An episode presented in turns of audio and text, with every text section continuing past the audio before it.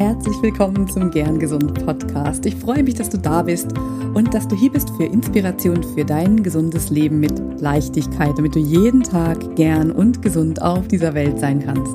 Mein Name ist Dr. Lan Göttinger und ich freue mich sehr, dass du reinhörst in diese neue Folge. Heute habe ich wieder ein Interview hier für dich mitgebracht und zwar habe ich mit Dr. Elena Leineweber gesprochen. Dr. Elena Leineweber ist Fachärztin für Gynäkologie und hat sich oder spezialisiert sich aktuell auf Hormon- und Kinderwunschmedizin. Und neben dieser Arbeit erklärt sie auch ganz viel online. Sie klärt Frauen über gynäkologische Themen via Social Media auf und versucht ihr ärztliches Wissen laienverständlich zu vermitteln. Und wir sprechen heute über das Thema Fertilität, Fortpflanzung, Social Freezing, warum es sich lohnt, darüber nachzudenken, als Frau die Eizellen einfrieren zu lassen. Ein super spannendes Thema. Los geht's.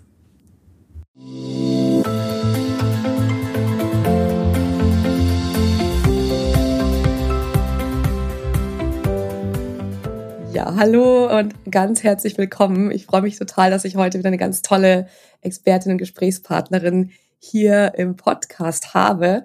Und zwar begrüße ich Dr. Elena Leineweber hier ganz herzlich. Hallo, liebe Elena. Hi, liebe Lan. Wie schön, dass du da bist. Und wir sprechen über eins deiner Herzensthemen. Du bist ja äh, Fachärztin für Gynäkologie und spezialisierst dich auf Hormone und Kinderwunschmedizin. Das ist ein großes, großes Thema. Und ähm, ja, und neben deiner Arbeit bist du auch eben viel am Aufklären über die Themen, ähm, über Social Media, ähm, YouTube, also verschiedenste Kanäle bist du, bist du präsent und ja, dir ist aufgefallen, dass einfach viel Fehlinformation vorhanden ist und dass viele sich gar nicht so wirklich mit dem Thema auskennen und das möchtest du ändern. Und deswegen sprichst du auch hier mit mir und ich hoffe, dass wir da auch nochmal mehr Licht ins Dunkel bringen können. Wir werden heute sprechen über das Thema ähm, Fertilität, also Fruchtbarkeit und Reproduktion und Fortpflanzungsthemen und äh, auch über so Themen wie Social Freezing, was man ja immer wieder auch mal so hört. Und ich glaube, das ist ein großes Thema für viele Frauen.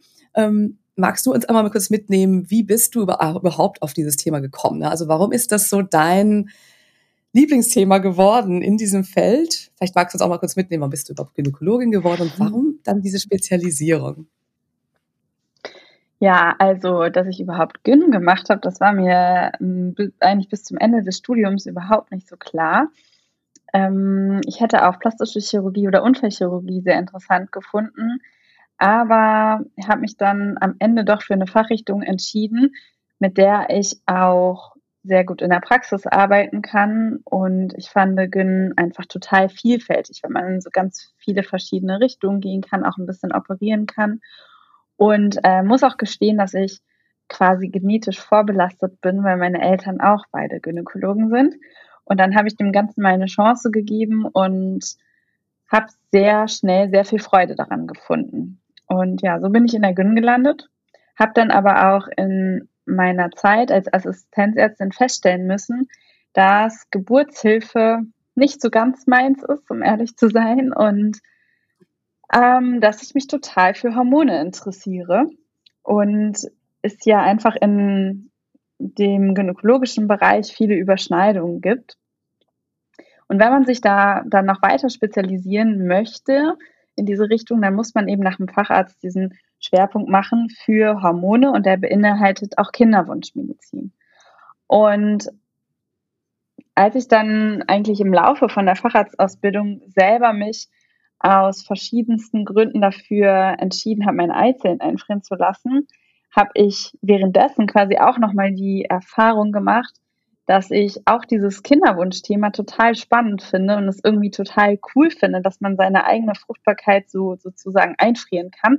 Und ähm, habe irgendwie gedacht, dass ja, das möchte ich irgendwie selber machen und möchte das weitergeben auch an andere Menschen, die daran Interesse haben. Und das war dann so die perfekte Schwerpunktrichtung für mich und ja, so bin ich dazu gekommen. Super spannend. Ähm, ja, danke für den kleinen Überblick.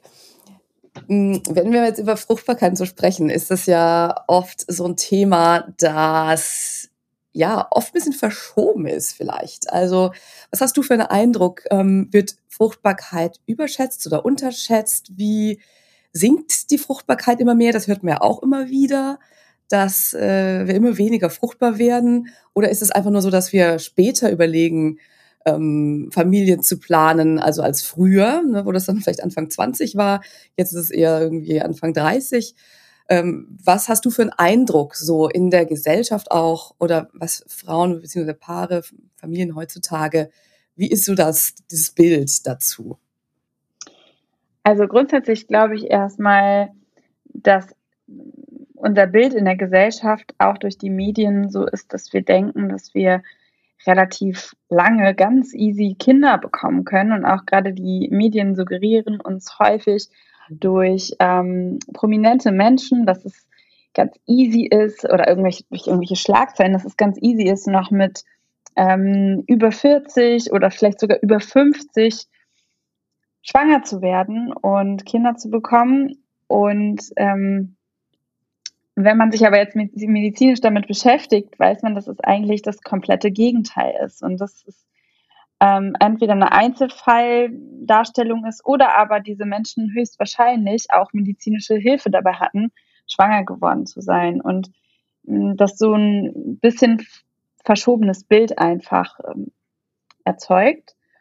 Und auf der anderen Seite ist es so, dass mh, zwei Faktoren eigentlich, die du angesprochen hast, bei der Fruchtbarkeit so ein bisschen zum Tragen kommen. Zum einen ist es so, dass heutzutage die Familienplanung durchschnittlich immer später beginnt, weil viele Menschen erstmal Karriere machen wollen oder weil sie erstmal andere private Prioritäten haben, es vielleicht viel länger dauert, bis sie privat an dem Punkt sind, wo sie sich mit dem Thema Familienplanung beschäftigen und deswegen auch viel später in dieser fruchtbaren Phase ähm, sich mit diesem Thema auseinandersetzen.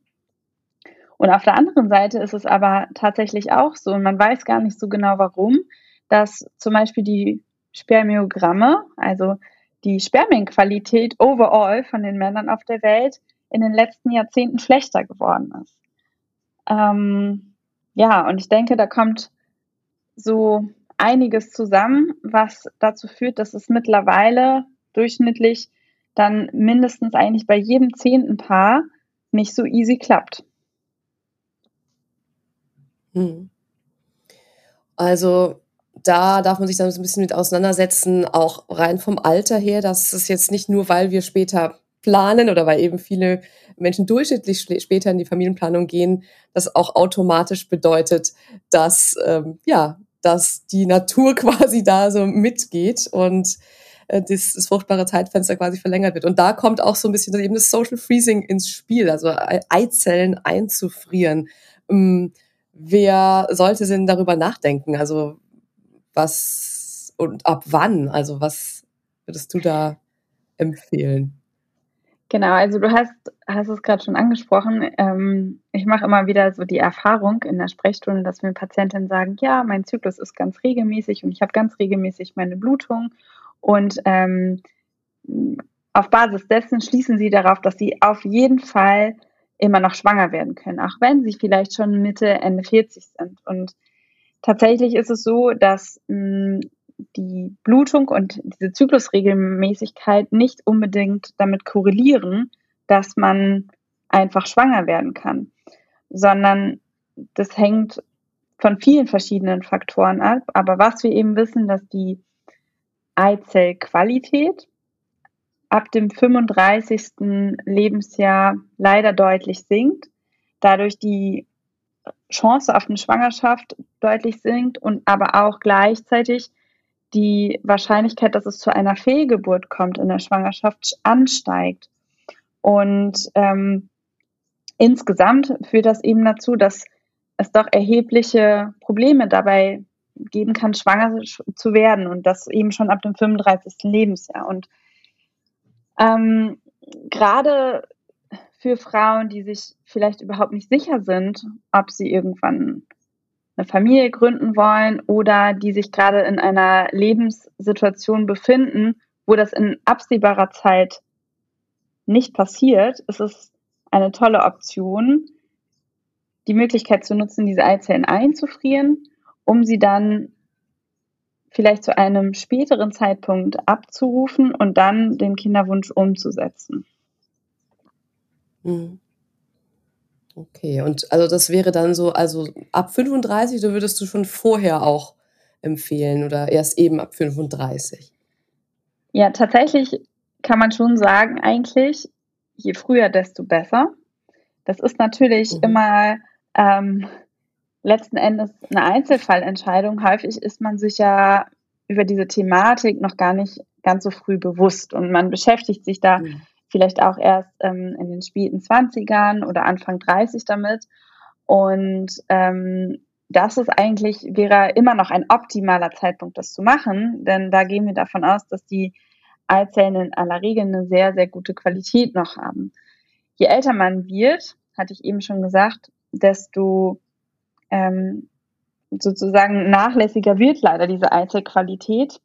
Aber trotzdem finde ich, ist es fast nie zu spät und ähm, ich bin da eigentlich immer sehr großzügig aufgestellt, das auch noch ähm, nach dem 35. Lebensjahr auf jeden Fall zu machen, wenn, mh, mm, ja, natürlich machen wir immer irgendwelche Voruntersuchungen, wenn die alle in Ordnung sind und es passt, dann denke ich, ist es immer noch besser, als noch ein paar Jahre länger zu warten und sich dann hinten raus vielleicht irgendwie doch zu ärgern, dass man diese Chance nicht genutzt hat. Hm. Gibt es denn irgendeine obere Altersgrenze? Ähm, ja, also grundsätzlich ist es so, dass es man natürlich ab einem gewissen Alter schauen muss, wie viele Eizellen man eigentlich noch gewinnen kann und man sich auch darüber im Klaren sein muss, dass was ich eben gesagt habe, dass diese Eizellqualität irgendwann leider mh, hm, nicht mehr ganz so gut ist und ähm, man davon ausgehen kann, dass nur noch wenige Eizellen tatsächlich zu einer Schwangerschaft führen. Und da diese Behandlung ja auch gewisse Risiken hat, muss man da immer so ein bisschen so eine individuelle Kalkulation machen äh, und, sage ich mal, eine Nutzen-Risiko-Benefit-Abwägung in der Situation machen.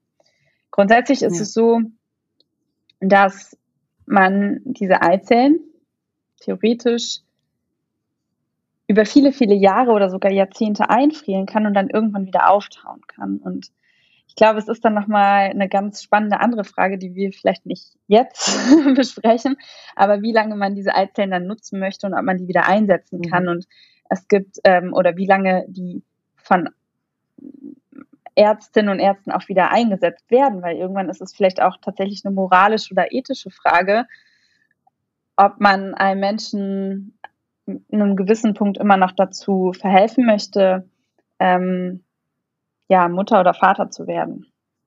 Mhm. Also eine Einzelfallentscheidung. Also gibt es festgelegte Empfehlung, also kein festgelegtes Alter, wo man sagt, hm, das, das macht jetzt überhaupt gar keinen Sinn mehr, ähm, da jetzt was, eine Behandlung zu machen, sondern da würde man immer schauen. Ich meine, klar, mit wahrscheinlich Ende 50 oder es gibt ja immer so krasse Geschichten zum Teil in den Medien, dass irgendwie, weiß ich nicht, was war das Älteste, eine Frau dann noch irgendwie ähm, schwanger äh, geworden ist, weiß ich gar nicht mehr die Zahl, aber mh, hm, da gibt's keine, keine festen Zahlen oder dergleichen, wo man sagt, okay, da macht man das nicht mehr, definitiv. Also ich meine, ab einem gewissen Alter ist halt die Frage, ob man überhaupt noch Eizellen einfrieren kann und welche gewinnt. Das ist natürlich mhm. ähm, einmal die Sache und dann macht das ähm, eben vielleicht überhaupt gar keinen Sinn mehr, das zu tun. Und ähm, wie schon gesagt, also ich, ich würde behaupten, spätestens Ü50 ähm, machen sich da doch viele Kollegen zumindest im, im deutschsprachigen Raum erstmal Gedanken, ob sie ähm, diese Einzelnen überhaupt zurücksetzen wollen oder sollten. Ja, klar. Aber eben so mit Anfang 40 ist das durchaus eben was, was, was schon noch gemacht wird, Anfang Mitte 40. man kann das auf jeden Fall machen. Man sollte sich halt nur im mhm. Klaren darüber sein, dass eben nur noch ein etwa Anteil von 20 Prozent, also das wären zwei von zehn Eizellen, einen ähm, Chromosomensatz haben, der aus dem später ein gesundes Baby entstehen könnte. Und das ist mhm. natürlich einfach ein kleiner Teil und da muss man halt einfach mal in eine Gesamtkonstellation schauen. Ähm, wie ich eben gesagt habe, ob das dann tatsächlich noch so viel Sinn macht. Das ist vielleicht auch der Grund, warum ähm, es so viel Sinn macht, sich schon früh mal mit diesem Thema zu beschäftigen. In welche Richtung auch immer man nachher die Entscheidung trifft. Ja, also gehört es eben dann letztendlich auch dazu, ja, sich mit dem Thema auseinanderzusetzen, eben Anfang 30 sich mal zu überlegen, auch wenn oder gerade wenn jetzt keine ähm, Beziehung da ist, wo man in die Familienplanung gehen würde und da auch entsprechend beraten zu werden von der Frauenärztin, Frauenarzt, ähm, da, ja, wie es, ob das vielleicht eine Option darstellt.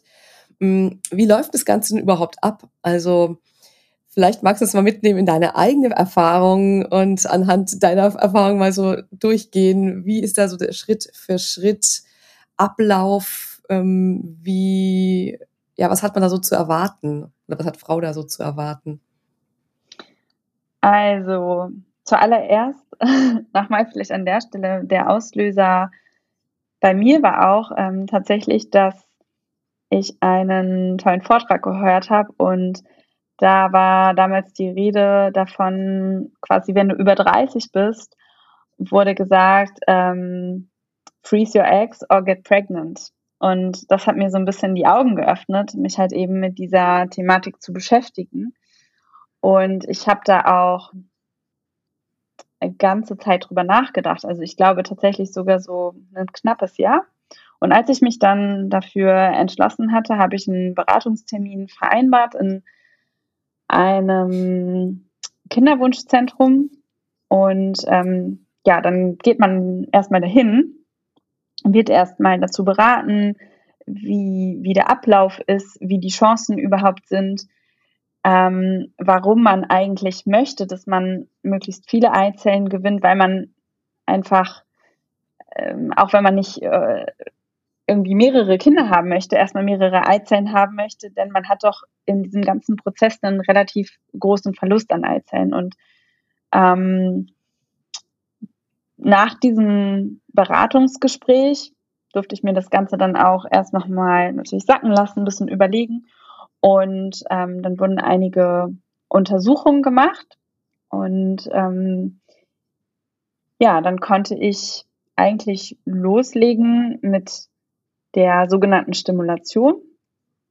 Das heißt, da spritzt man sich über einen Zeitraum von in etwa zehn Tagen selbst Medikamente. Das kann man sich vorstellen wie so Antithrombosespritzen. Das kennen ja die allermeisten Menschen. Und dann ähm, werden regelmäßig Ultraschallkontrollen gemacht. Und wenn dann in äh, beiden Eierstöcken möglichst viele Eizellen sich entwickelt haben oder herangereift sind, dann werden die in einem kurzen Eingriff, wo man schläft, für etwa so zehn Minuten, werden die äh, von vaginal gewonnen also über eine, so eine vaginale Ultraschallsonde, wo eine Nadel eingespannt ist und ähm, da piekst man dann sozusagen ähm, in die Eierstöcke und gewinnt die Eizellen. Und meine persönliche Erfahrung war eigentlich während dieser Zeit mh, ziemlich gut.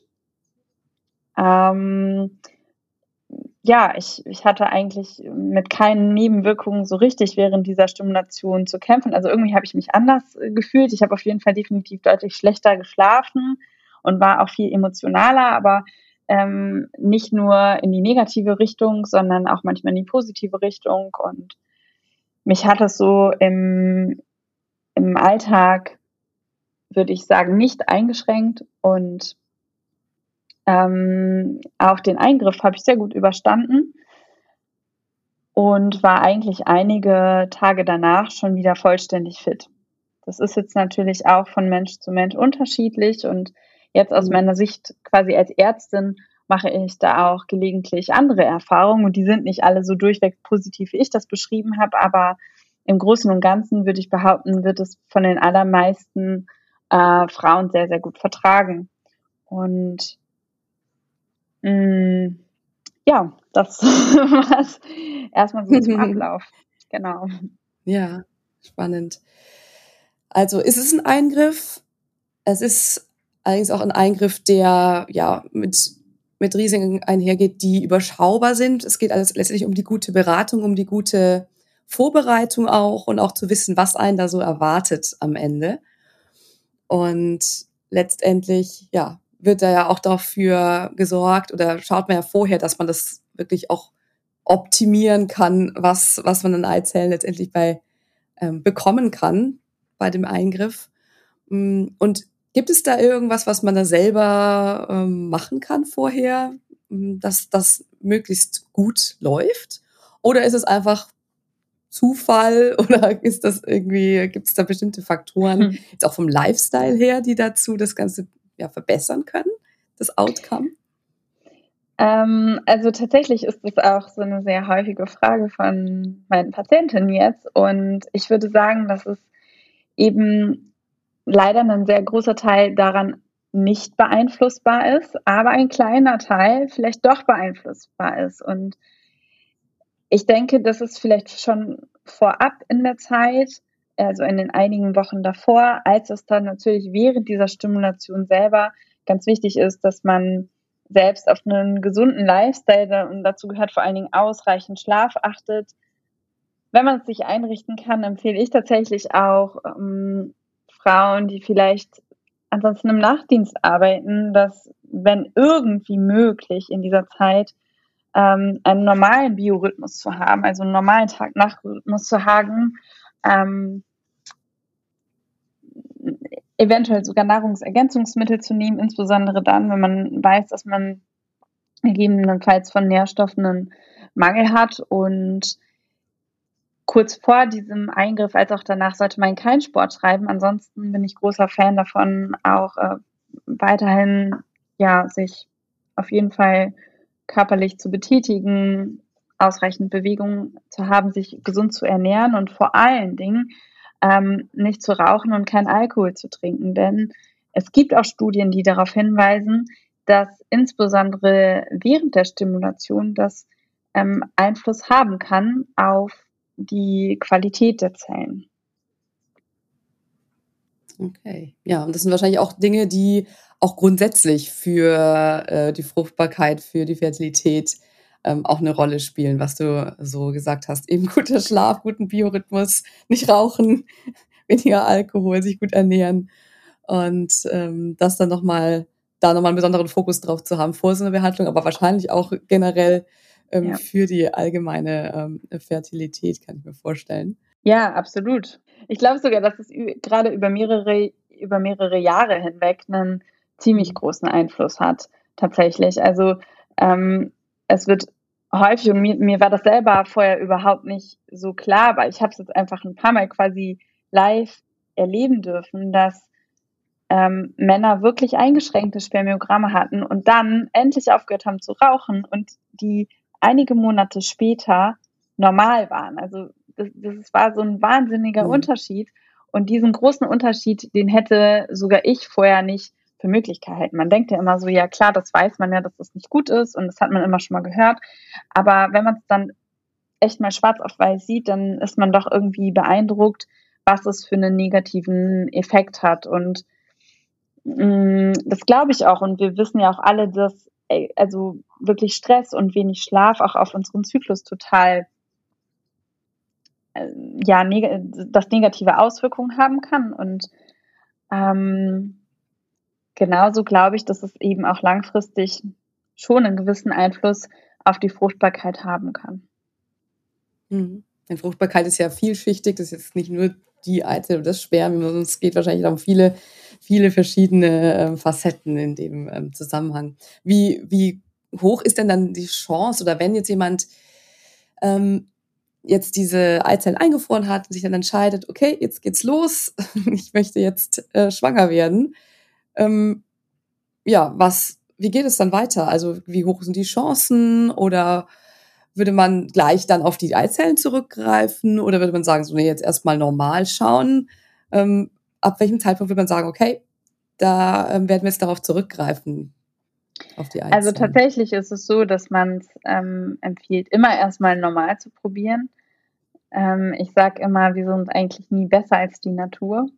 Und das sollte man auf jeden Fall probieren. Aber ähm, so wie für alle Paare eigentlich gilt, ab so einem Zeitraum über zwölf Monate ist es nicht zu einer Schwangerschaft gekommen. Das wäre immer auch so ein bisschen der Punkt, wo ich dann daran denken würde, spätestens nach einigen anderen Untersuchungen dann auf diese jüngeren Eizellen zurückzugreifen. Und du hattest ja gefragt, wie hoch ist denn dann die Schwangerschaftswahrscheinlichkeit? Und die hängt natürlich von sehr vielen Faktoren ab. Wie du auch richtigerweise gesagt hast, ist es ja so, dass die Fruchtbarkeit sehr vielschichtig ist und es eben nicht nur an der Eizelle hängt, aber es hängt letzten Endes diese Schwangerschaftsrate dann doch sehr viel daran, wie alt ist denn eigentlich die Eizelle. Und wenn es relativ junge Eizellen sind, denn die Eizellen sind immer so alt, wie die Frau selber alt ist, beziehungsweise bei den Social Freezing Zellen ist die Eizelle immer so alt, wie sie zu dem Zeitpunkt war, wo sie entnommen worden ist. Und bei einer ähm, Eizelle, die 30 Jahre alt ist, liegt die Schwangerschaftsrate beim ersten Versuch schon irgendwo fast bei 40 Prozent, was sehr, sehr gut ist. Wenn wir uns aber jetzt anschauen, wie wäre das mit einer Eizelle, die über 40 Jahre alt ist, dann liegt die Schwangerschaftsrate tatsächlich unter 20 Prozent. Hm. Ja, mit, mit 42 sogar schon unter 15 Prozent. Und das ähm, zeigt auch nochmal ganz schön, warum es eben so wichtig ist, sich möglichst früh mit diesem Thema zu beschäftigen. Ja, absolut. Es gibt ja auch noch viele Fälle, wo dann eine Schwangerschaft gewünscht ist, ohne dass jetzt eben die normale, sag ich mal, natürliche Befruchtung ähm, eine Option wäre. Ne? Also wenn jetzt jemand äh, keinen Partner hat, sagt, ich möchte jetzt trotzdem eben schwanger werden, ähm, welche Fälle sind dann, welche Fälle sind das so? Also wann mh, mm, oder wie, was gibt's da für Möglichkeiten, jetzt, wenn man dann irgendwann sagt, okay, ich habe aber auch gar keinen Partner, ähm, ich kann es auch gar nicht normal probieren, aber ich möchte jetzt trotzdem gerne auch meine ähm, Eizellen zurückgreifen und ähm, schwanger werden. Wie, wie geht es dann? Äh, dann gibt es die Möglichkeit, dass man ähm, mit diesen Eizellen, die man eingefroren hat, auch eine künstliche Befruchtung macht, allerdings dann mit Spendersperma, was man sich selber ähm, ausgesucht hat. Und das nennt man auch Single-Mom-Behandlung, ähm, was immer mehr kommt in Deutschland und ich auch wirklich eine tolle Option finde, aber leider aktuell noch nicht an allen Kinderwunschzentren angeboten wird, Tendenz steigend. Mhm. Hat das rechtliche, ähm, Ur, äh, rechtliche Ursachen? Wie heißt das? Rechtliche Gründe? So? Genau, das hat ähm, rechtliche Gründe. Ähm, in Deutschland ist man ja immer sehr, sehr langsam mit allen Dingen und ähm, auch sehr genau. Und schlussendlich muss da ähm, ja vorher auf jeden Fall ein Termin bei einem Notar also, beziehungsweise mit einem Anwalt stattfinden und man muss sich eben über diese genauen ähm, Gesetzesmäßigkeiten informieren und das auch letzten Endes unterschreiben, weil ähm, Deutschland quasi in den letzten Jahren immer darauf ausgelegt war, dass zu einem geborenen Kind eine Mutter und ein Vater gehört. Und wir gerade zum Glück in so einer Umschwungsphase sind, wo dieses ganze System geändert wird, dass ein Kind auch zwei Mamas haben kann oder zwei Papas haben kann oder nur ähm, ein Elternteil und so weiter. Und auch dieses Thema Social Freezing oder, oder diese Möglichkeit, sich Eizellen einzufrieren, die ist ja auch, wenn man das mal so zurück betrachtet, sehr, sehr, sehr jung. Vor einigen Jahren war mhm. das überhaupt in dieser Möglichkeit wie heute, oder hatten wir gar nicht diese Möglichkeiten wie heute. Das war noch gar nicht möglich. Mhm. Die Patientinnen, die jetzt über 40 sind, die hatten vielleicht überhaupt nicht diese Voraussetzung wie Frauen, die heute Mitte oder Ende 20 sind. Mhm, klar. Und was ist denn nun, wenn, äh, wenn es eine Person, die das Social Freezing gemacht hat und stellt dann fest, nach einer Weile, ich möchte eigentlich gar keine Kinder haben. Was passiert mit den Eizellen? Ähm, die Eizellen kann man dann tatsächlich vernichten lassen. Also übertragen gesagt, werden sie quasi weggeschmissen. Es gibt aber vielleicht auch irgendwann in Zukunft die Möglichkeit, diese Eizellen zu spenden. Das ist ja aktuell in Deutschland auch, da sind wir ein bisschen hinterher oder sehr viel hinterher, noch nicht erlaubt, aber vielleicht äh, besteht irgendwann in naher oder ferner Zukunft die Möglichkeit, diese Social Freezing Zellen, wenn man sie nicht für sich selber ähm, benutzen möchte, zu spenden und einer anderen Frau zur Verfügung zu stellen. Mhm.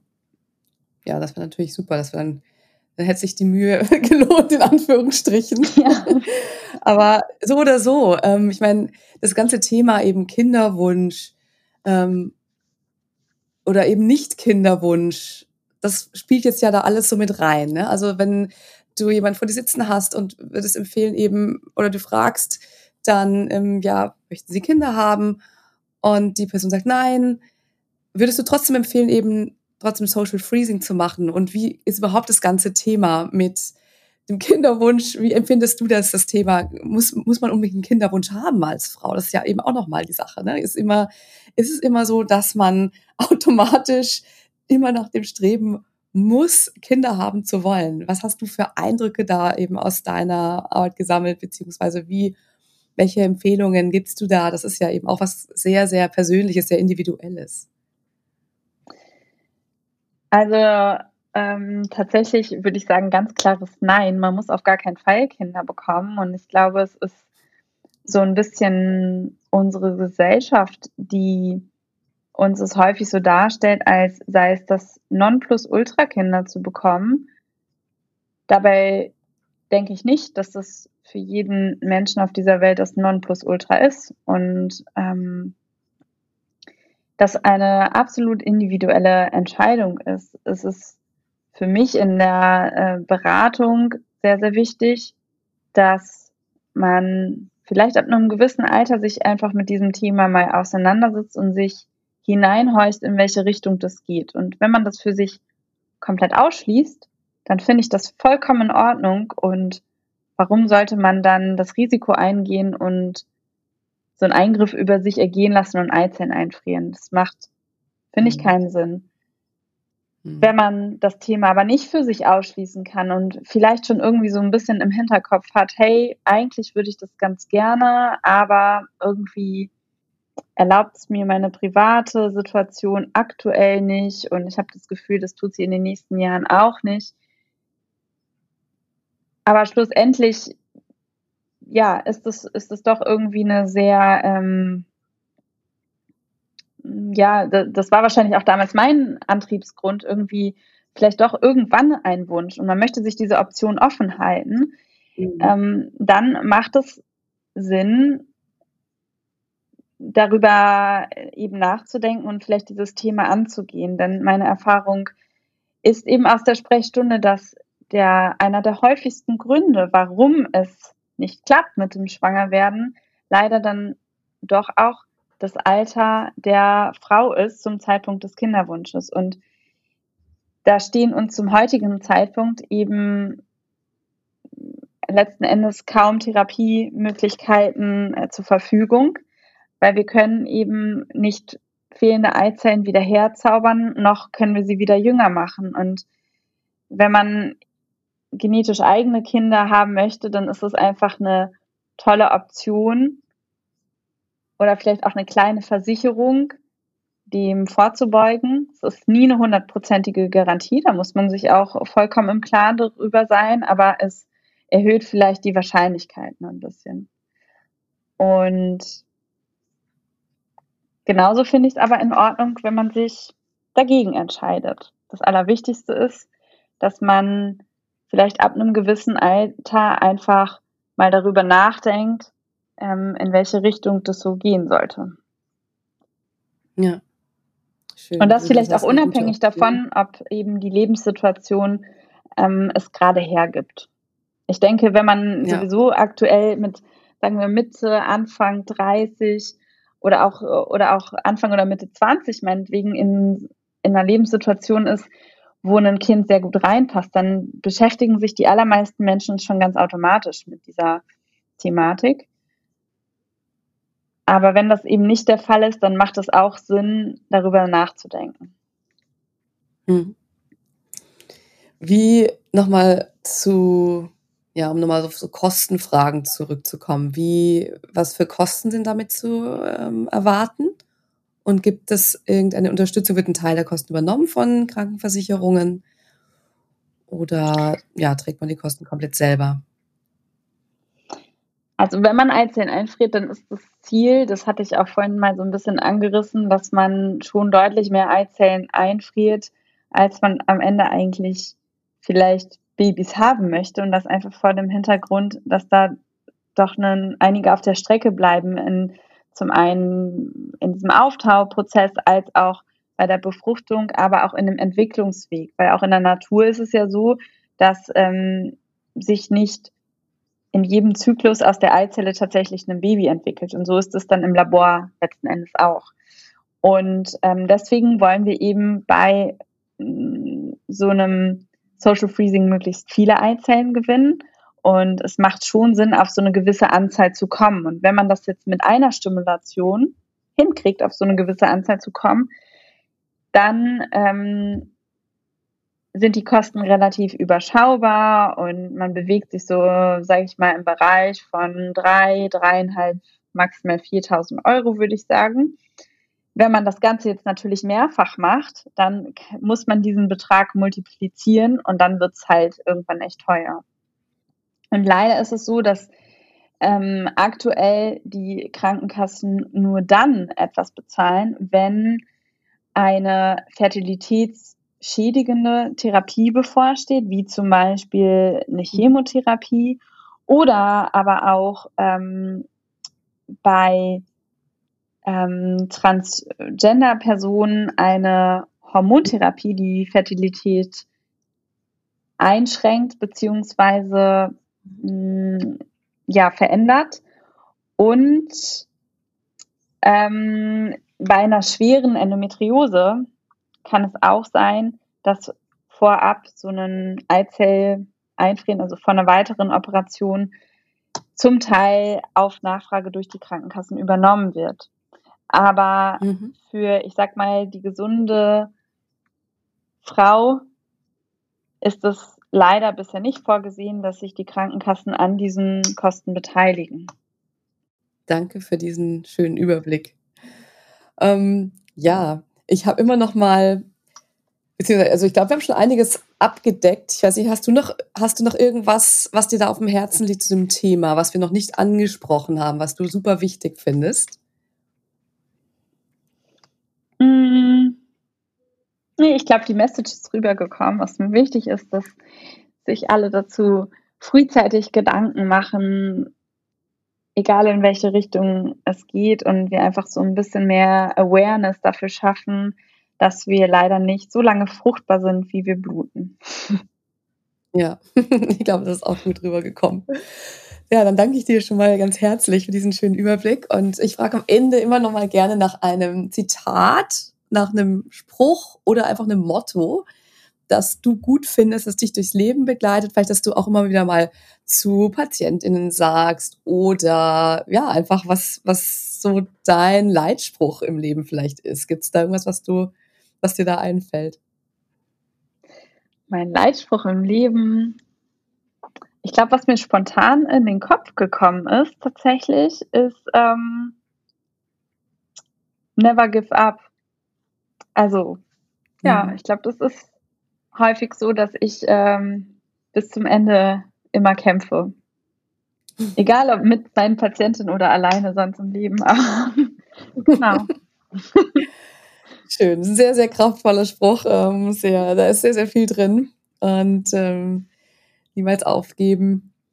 Damit, äh, ja, danke ich dir ganz, ganz, ganz herzlich für deine Arbeit. Und ach genau, ähm, wo findet man dich denn auch für weitere, ich habe es ja vorhin schon mal kurz erwähnt, Social Media bist du unterwegs. Magst du da nochmal kurz sagen, was du da ähm, kommunizierst und wo man dich am besten finden kann?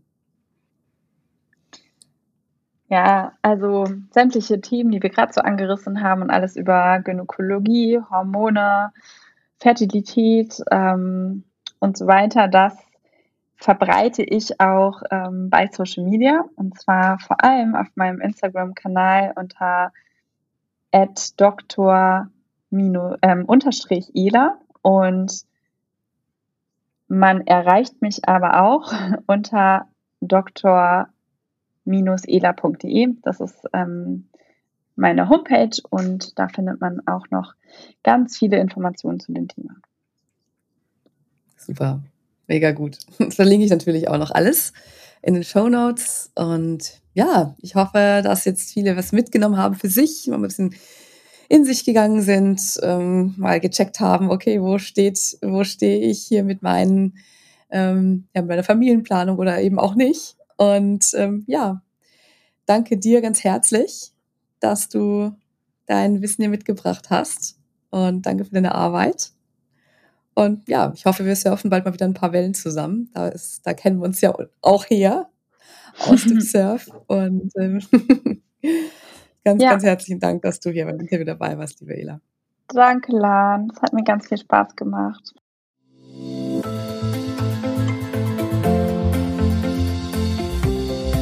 Ja, das war das Interview mit Dr. Elena Leine-Weber. Ich hoffe, du hast etwas für dich mitnehmen können oder vielleicht auch für andere in deinem Umfeld.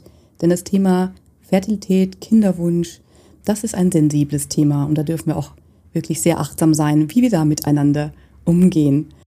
Wenn du mehr fundierte und ja, gut verständliche Informationen und auch unterhaltsame Informationen zu dem Thema haben möchtest, dann schau doch bei Dr. Ela vorbei. Ich verlinke alles in den Show Notes und dann kannst du dich dort auch nochmal ja, sehr umfassend informieren. Und wenn dir diese Folge gefallen hat und dir das Thema gefällt und du noch gerne ein bisschen länger über das Thema sprechen möchtest oder dich austauschen möchtest, dann bist du herzlich eingeladen, mir eine Nachricht zu schreiben oder per Speakpipe eine Nachricht auch aufzusprechen. Das geht übrigens auch anonym.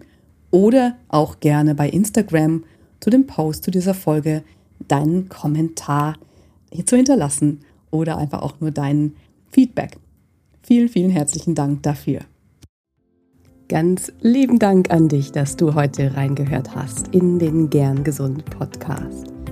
Was gibt es denn aktuell noch, was du tun kannst, um deine Gesundheit mit Leichtigkeit zu leben? Gerne unterstütze ich dich mit meinem 5-Tage Health Flow.